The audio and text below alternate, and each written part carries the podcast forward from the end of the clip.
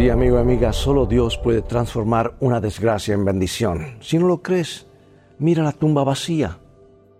Allí está la garantía de que si Él tuvo la solución para el problema de la muerte, tiene también la solución para el problema de los vivos. Leemos en la palabra de Dios. Sabemos que Dios dispone todas las cosas para el bien de quienes lo aman, a los cuales Él ha llamado de acuerdo con su propósito. La vida nos prueba de tantas maneras. Cuando no es un problema de salud, es un problema de trabajo, en el hogar, en la convivencia con los demás, o bien la pérdida de ser querido o problemas económicos. Pero de estos golpes no nos podemos liberar.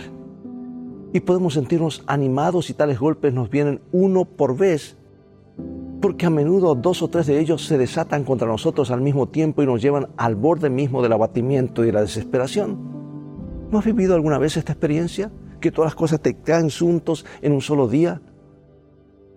Y cuando el contratiempo parece destruirnos, cuán, cuán saludable es encontrar una mano amiga, o a lo menos aceptar la adversidad tal como es, sin rebeldía, para luego poder superarla con mayor facilidad.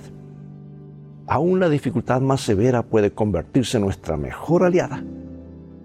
Puede ser algo así como una bendición disfrazada, como ocurrió a aquel ciclista en Sudáfrica, quien cierto día tropezó peligrosamente con una piedra en el camino y cuando se levantó de su caída y antes de seguir viaje tomó la piedra que le había causado el accidente y la arrojó enfurecido contra una gran roca que había a la vera del camino.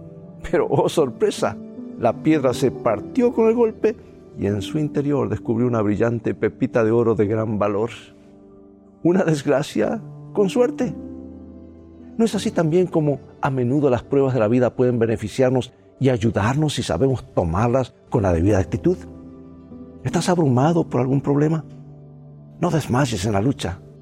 Dios estará contigo para darte aliento y fortaleza. Y junto a Él puede despuntar el día más luminoso de tu vida.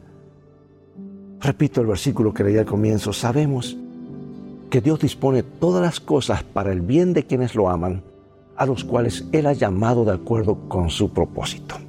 Dios te bendiga y recuerda, en el viaje de la vida, las cosas han de terminar bien si tienes a los principios de la Biblia como tu GPS y a Jesús como tu guía, porque esa es y siempre será una mejor manera de vivir.